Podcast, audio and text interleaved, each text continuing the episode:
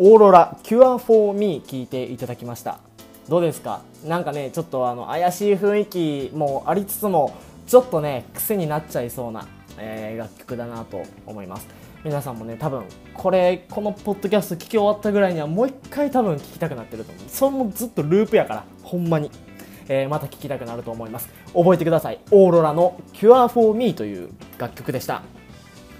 まあ、8月に入ったということもあって、まあ、季節ものはやっぱりその時に、えー、食べておきたいなっていうのがありまして。まあ、あのこ夏を感じるアーティストっていうと割とねいろんなアーティストがだーっと浮かんでくるイメージはありますけれども。まあねそれこそあの夏をイメージするアーティストとかじゃなくて夏をイメージする楽曲っていうのは本当にたくさんありますから、えー、その中でもねこうどれを選んで食べていこうかっていうのはあの本当に皆さん楽しめるところではあるかなと思うんですよね。でその中でもあの割と僕は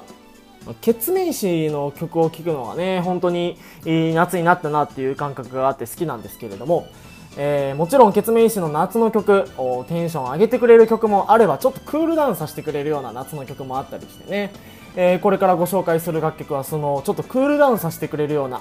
とはいえどもこうなんか心の中ではこう夏を楽しむこの熱い気持ちを忘れないそんな楽曲のように僕は思うんですよね。まあ8月ですから皆さんにこういう楽曲をね1曲聴いていただきたいなとも思って僕も最近よく聴いてるので、えー、ぜひ皆さんにも聴いていただきたいと思いまして紹介させていただきましょう。ケツメイシカリフォルニ